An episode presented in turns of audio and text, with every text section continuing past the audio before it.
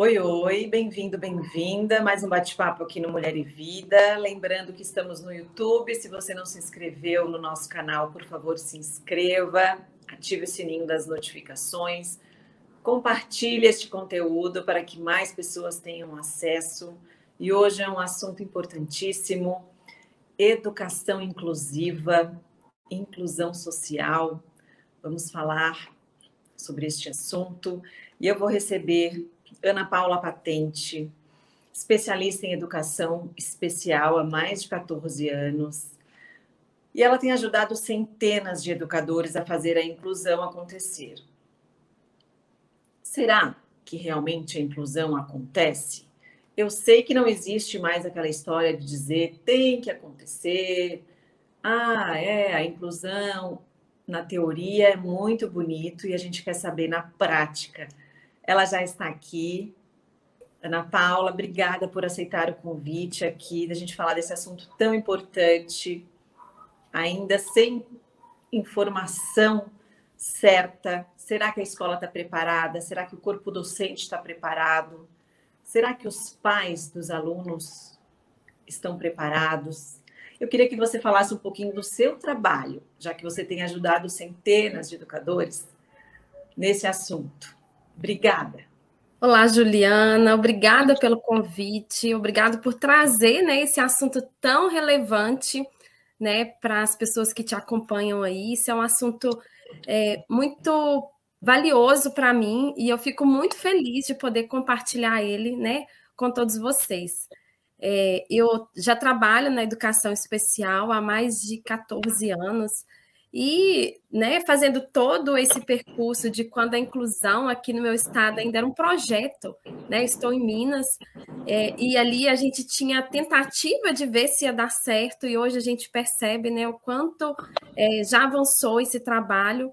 Eu acredito que a inclusão ela pode acontecer, mas a gente ainda tem de fato muita coisa, um caminho muito longo pela frente, justamente porque quando a gente fala de educação, a gente fala de um tempo muito maior para que as coisas se implantem, para que as leis funcionem, mas falta também a informação, né? E o tá. inclusão na prática ele nasceu é, de dois propósitos. O primeiro é de difundir informações de qualidade, fazer com que as pessoas conheçam mais sobre a inclusão.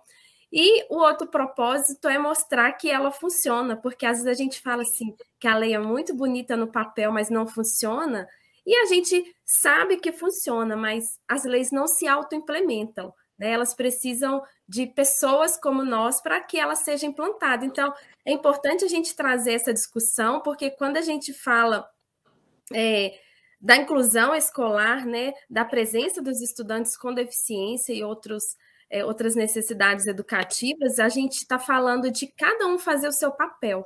Né? Então, é uhum. importante a gente saber que cada um de nós, sejam pais, sejam professores, sejam gestores, seja a equipe que a gente chama de equipe multiprofissional, que são os profissionais da área da saúde, área do lazer, esporte, Ministério Público, todos precisam fazer o seu papel. Então, eu acho que é importante a gente trazer né, isso para a nossa fala, para a gente poder é, completar isso e difundir mais a informação na função de cada um. Perfeito. E aí, como é que essa inclusão acontece na educação? O que de fato, como é que é assim? Porque, ah, hoje entrou na sala do meu filho um menino assim assado, com já é uma já não é inclusão isso, né? A gente diferenciar assim, como é que como é que a gente traz a inclusão para a sala de aula, para a escola? Primeira coisa que a gente precisa pensar é que a inclusão ela traz uma mudança em toda a estrutura da escola. Né? Uhum. Então, primeiro a gente tem que pensar nessa mudança estrutural e também cultural, não só da escola, mas também da família né, uma mudança de pensamento, de paradigma, de entender que a escola, a sala de aula, não é um lugar para pessoas é, homogêneas, que pensam iguais, que fazem as mesmas coisas. Cada um de nós somos diferentes. Então, quando a gente começa a compreender isso, a gente entende que a presença da diversidade na escola é importante para o nosso crescimento enquanto sociedade. Né? Então, é garantir esses direitos, é a gente perceber que quando a gente está falando de inclusão de uma pessoa com deficiência, a gente está falando de uma pessoa, de um ser humano. Né? Então, a primeira coisa é a gente pensar isso. Ah, devia estar na escola. Estamos falando de um ser humano? Então, deveria estar na escola, sim. A forma como esse atendimento vai acontecer, a forma como é, as adaptações vão acontecer, é que a gente vai é, fazer com que essa inclusão aconteça, que é através de um documento que a gente chama de PDI, ou PEI em alguns lugares, porque eles recebem nomes é, de acordo com a região. Mas o que, que é esse documento? É um documento que vai garantir que a inclusão daquele estudante vai acontecer na forma como ele necessita. Então, se ele precisa de uma adaptação maior, se ele precisa de recursos de acessibilidade, tudo isso vai constar nesse documento que é construído de forma coletiva. Ou seja, a gente vai ter o olhar da família, é, as observações daquilo que a família traz de casa, a gente vai ter todas as questões relativas é, ao diagnóstico médico quando tem, quando a gente tem aquelas informações que são lá da área médica, mas que vão ser importantes para desenvolver esse estudante na sala de aula, o planejamento pedagógico que o professor tem que fazer. Então, esse documento ele é o documento que garante a permanência né? Não só o acesso, como você falou no começo, né? Quando a gente fala assim, a inclusão hoje, a matrícula até tem acontecido de forma bem significativa, mas isso não é inclusão. A inclusão vai além disso. Quando a gente fala de é, da presença do estudante na escola, a gente está falando de permanência, mas a permanência com percurso escolar de qualidade. Porque se eles só né? Exatamente. Se ele só permanecer, o que, que vai acontecer? Ele vai ficar, vai passar anos a fio na escola e vai sair sem escrever talvez o próprio nome, como a gente vê muitos relatos. Então, tem que permanecer, mas permanecer de forma qualitativa, ou seja, que alcance ele nas suas necessidades. Perfeito. O PDI, que seria o Plano de Desenvolvimento Individual, né? Isso.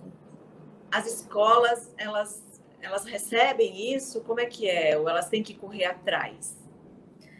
O que, que acontece? Hoje o PDI ainda é um problema por conta de cumprimento de legislação. A gente não vai encontrar esse termo na lei.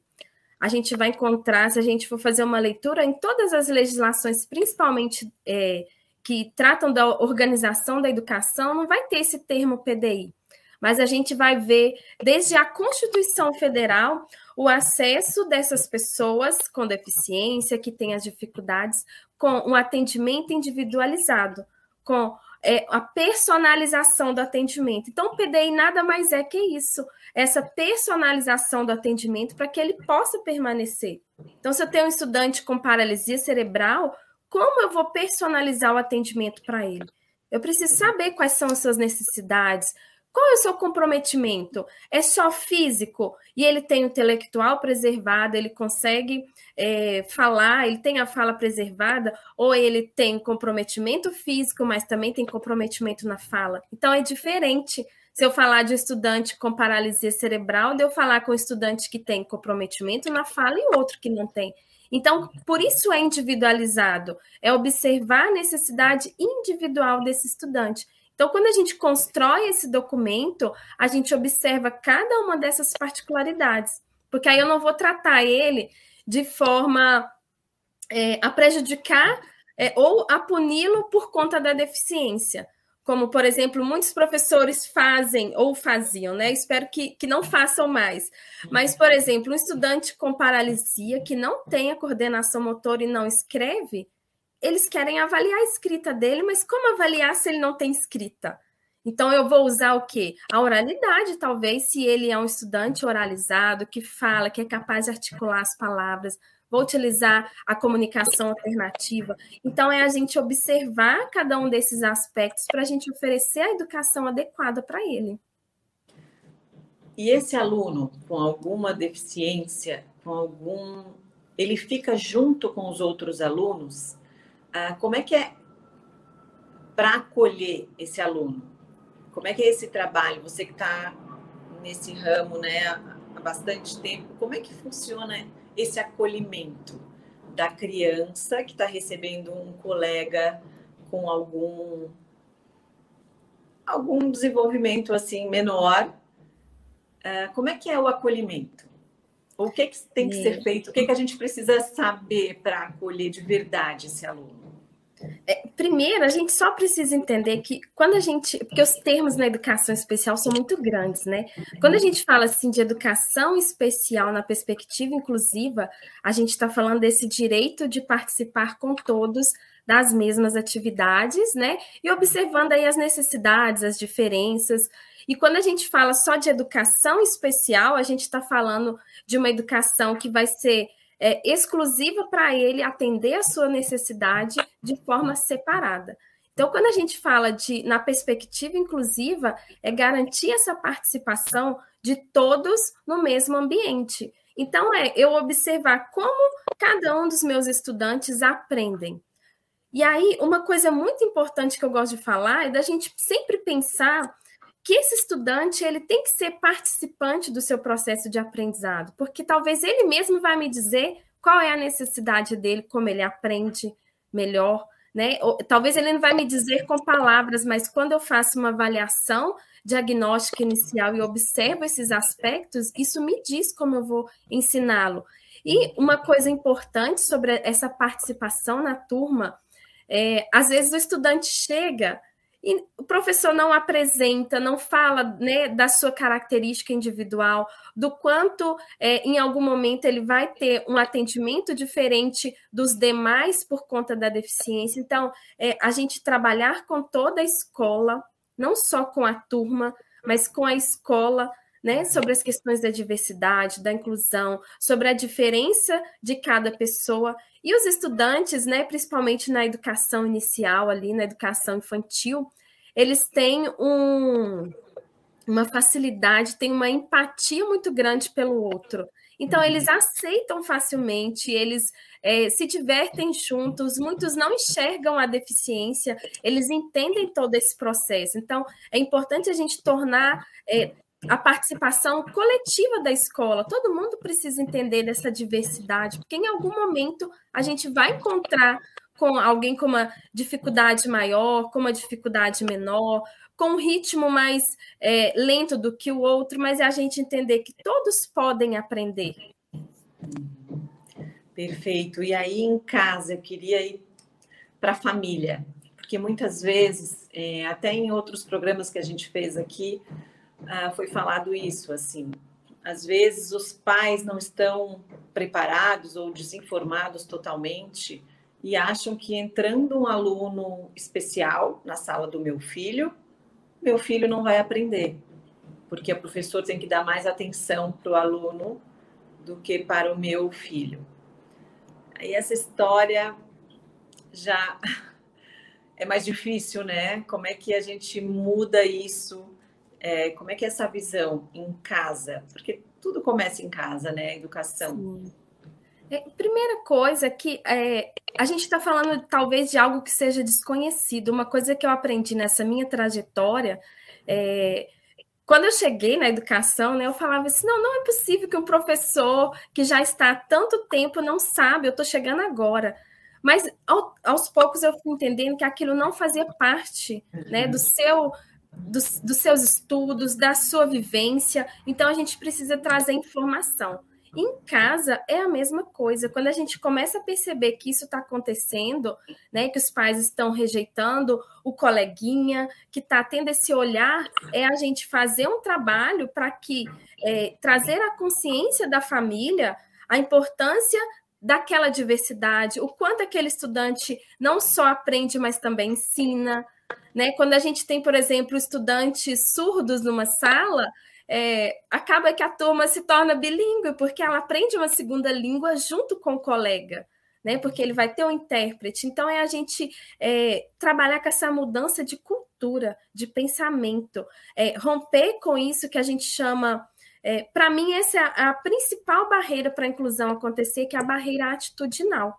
E às vezes essa barreira atitudinal ela vem de várias partes, mas falando especificamente da família, talvez venha pela falta de conhecimento. A gente vê é, nas redes sociais, principalmente, muitos pais falando assim: olha, eu só me dei conta da deficiência quando ela chegou na minha casa.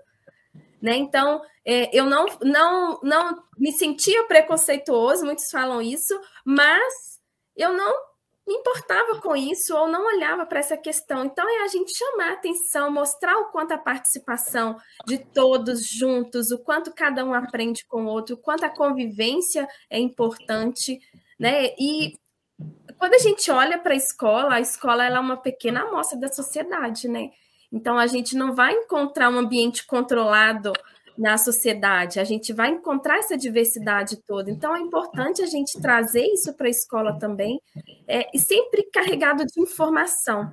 Porque eu acho que hoje o que falta é a gente trazer a informação, né? mostrar assim: olha, isso é um desconhecido porque você ainda não acessou esse conhecimento, mas se abra para conhecer, para depois né, julgar, para depois. Porque a gente fica cheio de paradigmas, de pensamentos que a gente não sabe de onde veio. Uhum. Né? Existem vários modelos que eles falam da inclusão, da, do modelo médico, e eu acho que esse é o que mais a, alcança a família, é de que ele precisa estar pronto, estar curado para ele se integrar à sociedade ou à escola. Não, ele só precisa de talvez fazer esse atendimento paralelo. E é isso que a inclusão oferece, um atendimento ali na sala de aula, o atendimento paralelo. É por isso que acontece é, o, o, a construção do PDI, que o PDI vai me dar esse olhar de forma integral para o estudante, das suas necessidades educativas, mas também da sua necessidade física,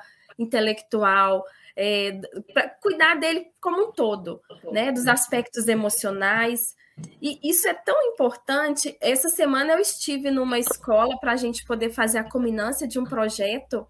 E a professora ela contou justamente isso para a gente. Ela falou: olha, eu era muito resistente, é, sou questionadora, eu não acreditava que isso de inclusão ia acontecer. E no final, ela concluiu que ela conseguia trabalhar com toda a turma. Não, ela, o, pro, o projeto era promover atividades adaptadas para o estudante que estava na turma dela com deficiência. E ao final ela concluiu que aquilo não era possível fazer só para o estudante, ela fez para toda a turma. E aí ela falou: olha, até a melhor aluna que eu tenho na sala, que tem as melhores notas, ela falou para mim que aprendeu coisas que ela ainda não tinha aprendido. Ou seja, todos aprendem, todos são capazes de aprender, existe um aprendizado nessa coletividade. Então, é importante é, a escola levar isso para a família, fazer apresentações culturais, mostrar é, sobre as deficiências, que eu acho que a gente vai começar a mudar essa cultura na família também. Nossa, incrível, né? Seria incrível. E aí tem as potencialidades de cada um, né? Como é que isso vai se mostrando, né? De cada um com a sua particularidade, assim. Aí eu queria saber na prática, exatamente, inclusão na prática, eu queria saber como é que as escolas estão hoje, no seu olhar, no seu entendimento. As escolas estão preparadas? Eu, eu acredito que preparada não estão, mas Ai, elas estão no caminho do preparo, elas estão se preparando à medida que elas vão tomando consciência. Muitas já entenderam e estão praticando a construção desse documento, a elaboração do documento, é, a participação de cada um. Então, é, é a gente entender que a gente não vai encontrar, por exemplo, é, uma receita de como fazer essa inclusão acontecer. Ela vai acontecer à medida que eu olho para o outro, que eu observo as diferenças. A gente não vai encontrar respostas prontas porque as respostas elas vão depender da barreira que eu tenho naquela escola. Eu posso ter uma escola totalmente acessível, totalmente adaptada, mas eu posso ter um professor que não acredita que a inclusão é possível acontecer, então aquele estudante vai continuar sem o acesso ou sem esse percurso de qualidade. Então a gente precisa trabalhar como um todo, né? Então, quando a gente olha para a escola, a gente precisa pensar assim, todos falam a mesma língua, e aí falando de forma mais completa, porque a gente ainda vai encontrar, a gente ainda encontra professores que se negam, que dizem que não têm responsabilidade com isso. Isso então tem que começar num documento chamado Projeto Político Pedagógico da Escola, que é o, o famoso PPP. O que, que é o PPP? É o documento que dá o norte para toda a estrutura da escola, que diz quais são as regras, qual é a forma como a escola se comporta no desenvolvimento de cada estudante, como eu vou providenciar intervenções pedagógicas para cada um estudante que tiver dificuldade, como eu elaboro as avaliações, como o professor deve se comportar. Então, ele tem ali todas essas informações. Quando a gente constrói um projeto pedagógico para a escola de forma a pensar na perspectiva inclusiva, a gente garante que, se aquele professor que tem atitudes preconceituosas, discriminatórias, é, a gente garante que ele não vai é, permanecer com aquela atitude, ou ele muda, né? Porque a escola tem a sua regra já delimitada. Então, tem que começar por aí. É, trazer o assunto para as reuniões pedagógicas, para as conversas, para as rodas de conversas, é entender é, que nós não somos iguais e da mesma forma que nós não somos iguais, os nossos estudantes também não são iguais. Então, o aprendizado acontece de forma diferente. Um estudante vai ter facilidade com o que é mais visual, o outro vai ter é, com o que é mais sinestésico, então vai precisar tocar mais, vai precisar pegar mais. O outro, só de ouvir, aprende com muita facilidade, consegue se articular. Então, a escola compreender que esses avanços que a gente vem né, observando aí ao longo da, da sociedade, ele também alcança a escola e a gente não pode se negar. Né? Eu acho que a pandemia ela trouxe um destaque muito grande para a educação especial, porque ela mostrou que toda a resistência que a gente tem com o que é desconhecido, a gente precisa urgentemente aceitar. Né? Então, a gente teve que aceitar, não teve opção de aceitar né, o trabalho remoto, o trabalho à distância, a adaptação a recursos tecnológicos que a gente resistia. Né? Então, é a gente entender isso. Olha, quanto mais rápido eu mudar, mais rápido eu vou tornar a minha escola e a sociedade mais acessível. Perfeito. Exato. E para tudo isso, estamos falando aqui de escolas públicas, particulares, estamos falando de todas as escolas, certo? Todas, sem exceção existe para isso um investimento, né? E de repente essa até é uma barreira, né, das escolas que teriam que investir até em professores capacitados, em, né? E aí essa é uma barreira grande também. Aí, como é que é essa visão que esse investimento vale então, a pena? Lá na frente. A gente começa. Isso, é um, um, problema né, de política pública mesmo, mas eu vou falar assim da experiência que eu tenho aqui no meu estado. É, isso é sim um problema. É, as redes, tanto particulares como públicas, precisam se formar, se capacitar, mas isso está acontecendo. E durante é, o meu percurso é, dentro da Secretaria de Educação, eu vi muito acontecer é, professores que não estavam disponíveis a participar de formações voluntariamente. Então, quando a gente fala assim, ah, mas o, o governo, o Estado não capacita, as redes deviam providenciar isso, eu já tive que fechar turmas sem inscritos, então, assim, a gente tem esse lado do professor que não se dispõe, que só faz é, se for no seu horário de trabalho, e aí o diretor não aceitava fazer no horário de trabalho porque não queria ficar sem o profissional. Mas a gente tem o outro lado também, de outras redes que é, não dispõem da formação, que o professor precisa buscar fora, precisa se capacitar por conta própria. É a gente entender que, quando a gente fala de política pública, é, tem que haver essas formações, essas capacitações, mas o professor também tem que estar disponível a acessar esse conhecimento de forma voluntária, né? É, tanto quando a gente busca capacitação pela nossa própria conta, mas a gente também tem as formações que, a, que, deve, que acontecem, que são oferecidas pelas instituições governamentais e muitos se negam a participar. E aí, quando a gente fala da rede privada, que aí a gente tem um outro viés, né? Que aí é a própria instituição ou a rede que deve providenciar essas capacitações, é, essa formação do seu profissional, entender todo o funcionamento, porque quando a gente fala de educação especial, né, na perspectiva inclusiva, a gente está falando para todos. E isso uhum. perpassa todas as etapas e modalidades de ensino. Então, isso começa lá na creche e vai até onde esse estudante quiser chegar.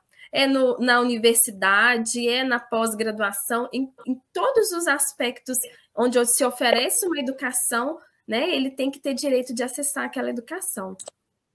Perfeito. E ainda acontece de as pessoas escolherem a escola, né? Tem muita gente que bota, é, vai matricular o filho até muito longe da, de onde mora, porque ao redor a escola não aceita. Hoje você fala muito assim de, de obrigatoriedade, né? Não tem mais que ah, tem que acontecer a inclusão. Ela tem que acontecer e pronto, né? Essas escolas que não aceitam, que não. Como, como agir com isso? Isso não pode acontecer de fato. Não pode. E às vezes a família ela ela não não toma uma providência porque ela não quer participar dessa rejeição. Mas eu ouvi de um professor, ele falou assim: olha, denuncie mesmo que você não queira permanecer naquela escola. Porque quando a gente faz uma denúncia, é, acaba que a escola é, não te aceita da mesma forma, mas precisa denunciar essas negativas de matrícula. É, e a lei funciona é, o, o, o, gestor, a pessoa que está ali, mas ela só funciona quando ela é motivada. Então, ela precisa de qual é a motivação? É a denúncia. Né? Então, isso acontece porque a escola que tem as práticas inclusivas, ela acaba se tornando referência em detrimento da outra que é mais próxima, mas não tem práticas inclusivas. Mas ela precisa se capacitar, e se ninguém motivar a justiça a cobrar daquela escola né, que ela se torne inclusiva, que ela observe os aspectos é, de atendimento do estudante como um todo, ela nunca vai se capacitar. Né? Então, assim, a gente tem é, um caminho muito longo pela frente, não é fácil fazer essa educação inclusiva. É, a gente estava falando sobre isso ontem, não é fácil né, promover a educação inclusiva, mas também não é impossível. Primeiro, precisa que a gente remova as barreiras atitudinais, que a gente é, se coloque disponível. E aí eu falo, a gente é família, é escola, é gestor, é professor, é coordenador, somos todos nós. Eu não, eu não posso ter uma atitude inclusiva só dentro da escola e não ter fora da escola. Né? Eu costumo brincar assim que onde eu vou, todo mundo tem que saber de inclusão. Quando as pessoas me perguntam com o que, que eu trabalho, acabou, vai só ouvir falar sobre inclusão. E aí vai ter que aprender. Então, assim, a gente ter, eu, eu chamo isso de identidade inclusiva. Eu preciso me identificar como uma pessoa que é, tem atos inclusivos. Né? Então, quando a gente observa cada um desses aspectos, a gente entende assim: olha, não é só o momento que eu estou lá na escola que eu tenho que ter essa ação inclusiva, é eu entender quando eu estou lá no trânsito, olhando para uma pessoa que está dirigindo muito devagar e eu não tenho paciência com ela. Eu não sei quem é a pessoa que está do outro lado que ela está passando. Se é uma pessoa com deficiência que está ali naquele momento, né, é, descobrindo a direção, ou se ela está passando por algum problema emocional que, entendeu? Então, assim, a gente passa a olhar para os outros de forma diferente. A gente passa. É, eu não gosto de falar a palavra tolerar, porque tolerar parece uma imposição. A gente passa a observar o outro com as suas necessidades, que são diferentes das minhas. A palavra tão falada nessa pandemia, né? Empatia, que é isso, né? Exato.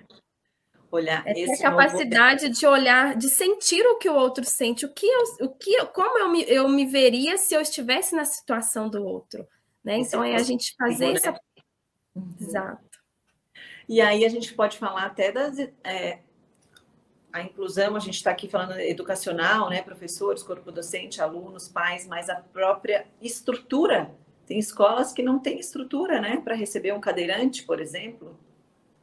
E aí, e aí ela fala assim: ó, vai né? para a próxima escola que lá tem acesso, então ela nunca vai se adaptar, adaptar sua estrutura, né? Eliminar essa barreira física para receber um aluno, porque ela sempre vai falar assim: vai para a escola ao lado que lá tem. E se a, se a família continua aceitando isso e não denuncia, não faz ali é, um, um, um, questionamento com essa escola, né? Não fala, olha, essa é a escola mais próxima da minha casa, porque é, a lei fala, lá quando fala da matrícula de qualquer estudante, é, é, a escola mais próxima. Quando a gente fala do estudante com deficiência, a gente fala da escola mais próxima e com a melhor condição de acessibilidade. Então, às vezes, a escola ela se debruça em cima disso para dizer: olha, a minha não tem acessibilidade, mas eu vou te indicar uma aqui pertinho que tem. Uhum. Então, ela nunca vai se atualizar porque ela. Não, eu não sou a mais próxima que tem essa condição. Não estou te negando a vaga. Se você quiser ficar aqui, você fica. Eu já ouvi muita escola dizendo: pode matricular tranquilamente, que a gente é inclusivo, mas não tem adaptação. Você não vai conseguir se locomover na escola, não vai conseguir acessar todos os ambientes. Isso. Entende? Uhum. E aí, Ana Paula, é, você já está há mais de 14 anos né, nesse, nesse universo. Desde quando você começou uh, até agora, 2022. Mudou muita coisa? Esse caminho é longo. Conta um pouquinho assim dessa trajetória e do que a gente realmente precisa para informar, para ter essa informação, para a gente tentar compartilhar tanto conhecimento. Mudou bastante coisa. É, é a, a gente antigamente, às vezes a gente até vê a escola falar assim, antigamente esses alunos não existiam, eles estavam aonde, onde tá, por que, que agora estão aparecendo? Mas porque agora eles começaram é, a saber que eles são importantes, que eles fazem parte da sociedade. A lei brasileira de inclusão traz isso, a questão da identidade social dessa pessoa com deficiência, ela tem uma identidade, ela é um ser humano, ela tem que estar tá, né, fazendo parte da sociedade como os outros, ela não é, é como eu falo, né? Às vezes a gente está na escola e fala assim: eu tenho X alunos mais um aluno de inclusão. Não, eu tenho X mais um. Então, se eu tenho 20 alunos e um de inclusão, eu tenho 21 alunos. Eu não preciso é, citar né, esse estudante. Então, isso vem mudando ao longo é, do tempo, mas a gente sabe que fa falar de educação ou fazer educação, o processo é muito mais, é, muito mais longo.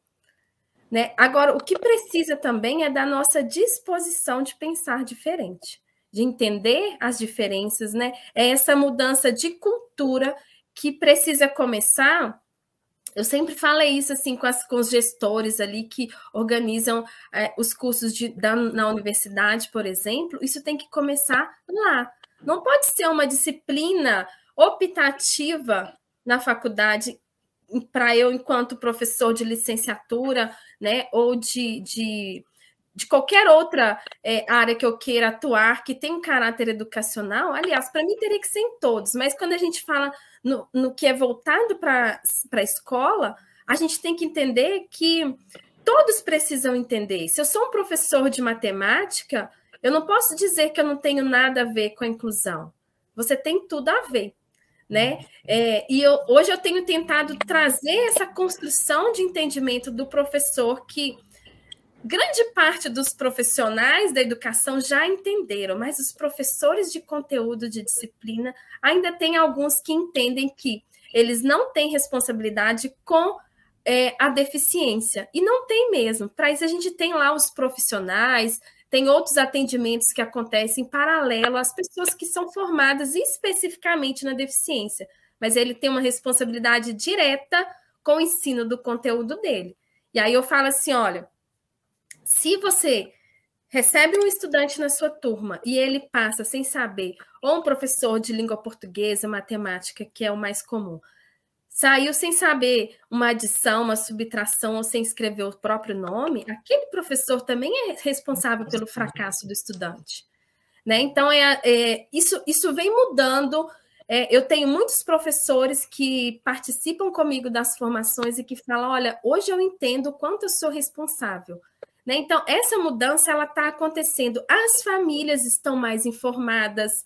Né? A gente tem aí a presença de grandes influenciadores digitais, de grandes é, de celebridades que têm filhos com deficiência e que ajudam né, na divulgação da, das deficiências, do, do, quanto é importante né, é, trabalhar essas questões, trabalhar na luta né, da, das conquistas. Então, eu acredito muito e vejo o quanto já mudou. Né? A gente que está ali, eu estou ali desde o começo, eu consigo ver.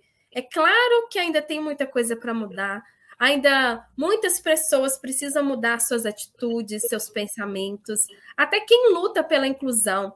É, eu falo que quando a gente pensa, né, a gente teve uma lei aí que foi recentemente é, revogada, e isso gerou uma briga entre as pessoas que falam de inclusão. E eu falava, gente, as pessoas são inclusivas, estão brigando entre si sobre uma lei, entendeu? Então a gente entender que a opinião do outro, que é diferente da minha, é, também precisa ser aceita. Isso também é incluir, é o olhar para a opinião diferente do outro, embora não seja minha, eu também eu preciso aceitar. Eu posso não concordar e nem fazer aquilo, mas eu preciso aceitar a opinião do outro como válida também, porque é o pensamento dele. Então é a gente é, essas mudanças elas estão acontecendo aos poucos quando a gente olha para o que era antes, para a uhum. forma como era, eram tratados os estudantes, com a visão que o professor tinha, a inclusão antigamente, mesmo quando ela, quando ela saiu desse projeto, ainda o estudante estava dentro da sala de aula, sozinho, isolado com o professor, ou numa turma,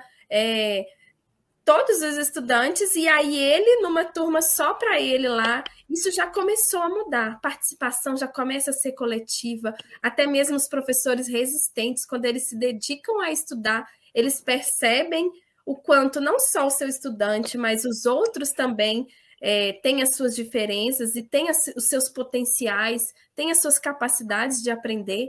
Então, é, a gente já começa a ver isso, isso mudar, isso modificar. E eu acredito muito na inclusão. Que bom. Uma delícia, até falando ali dos artistas, é, né, a rede social que ajuda bastante essa questão também de antes as pessoas, os pais tinham vergonha, né, de falar isso. que o filho ou nem saíam na rua. Hoje isso mudou muito também Exato. e é um ponto muito positivo, né? Porque você não está sozinho, né? Tem Exato. tantas pessoas. Antigamente eles estavam em é, instituições para deficiente, deficiência intelectual, estavam ali recebendo tratamentos desumanos e, e não era observado outros potenciais, era só o comportamento. Então hoje a gente vê que é, muito, muitas pessoas que sofreram, né, sofreram em vão, porque eles podiam ter recebido um tratamento diferente. Então é isso. A sociedade começa a enxergar o outro de forma diferente. Né? Então, a inclusão ela traz, trouxe essa característica para a gente olhar para o outro, que às vezes é, não, não é como eu gostaria, não aprende da forma como o outro, mas ele aprende. Eu preciso enxergar para ele, ver o aprendizado que ele tem. Eu sempre falo: olha, isso serve tanto para os pais quanto para os professores. Não compare o estudante é, com qualquer outro estudante, compare com ele mesmo como ele chegou e como ele está depois que ele foi exposto àquele conhecimento. Teve avanço, que aprendeu? E a gente sempre vai encontrar um aprendizado. Então, é observar é, os avanços individuais e a gente vai perceber que tem aprendizado sim. Talvez não seja o que a gente espera ou aquilo que está na nossa expectativa, mas existe aprendizado. Perfeito. Bom, Ana Paula, seu Instagram está aí, né? Inclusão na prática. Quem quiser mais conhecimento, é incrível, tem dicas, informação de qualidade para quem busca aí a rede social com informação. Queria te agradecer muito para a gente abordar esse tema tão importante. Tomara que a gente consiga espalhar informação por aí e que tudo mude cada vez mais para melhor. É essa a nossa esperança. obrigada, muito obrigada. Eu que agradeço, Juliana. Muito obrigada pelo convite e por né, permitir compartilhar esse conhecimento tão valioso.